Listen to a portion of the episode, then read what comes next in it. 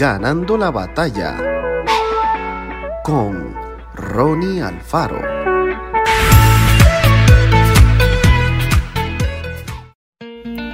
Y un joven llamado Éutico, que estaba sentado en la ventana, rendido de un sueño profundo, por cuanto Pablo disertaba largamente, vencido del sueño, cayó del tercer piso y fue levantado muerto.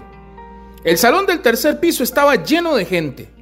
Habían llegado de todas partes para escuchar las enseñanzas del famoso apóstol Pablo, y nadie quería perderse la posibilidad de estar cerca de él. Allí también estaba Éutico, un joven que amaba a Dios y seguía a Jesús como su Dios y Salvador. El calor y la falta de asientos lo llevaron a ubicarse junto a la ventana donde al menos corría un poco de aire. Entonces, en el momento menos esperado, ocurrió una desgracia. Vencido por el cansancio de la jornada y la tensión de seguir cada palabra del larguísimo sermón de Pablo, Éutico se durmió y cayó hacia la calle por el hueco de la ventana. La familia y los amigos bajaron de inmediato. Éutico había muerto. No lo podían creer. Fue allí en el momento más triste cuando Dios hizo algo maravilloso. Por medio de la oración del apóstol, el muchacho volvió a la vida, resucitó. De más está decir que a partir de este milagro, Éutico y todos los presentes jamás volvieron a ser los mismos.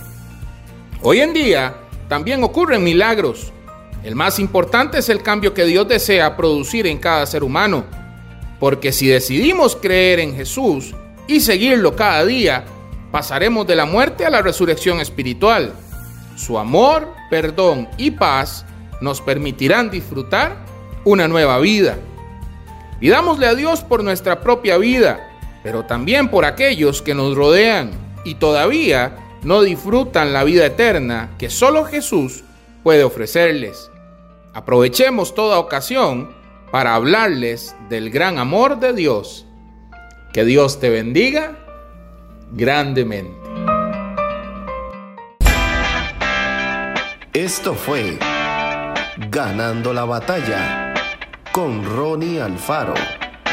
Y recuerda, síguenos en Spotify y en nuestras redes sociales para ver más.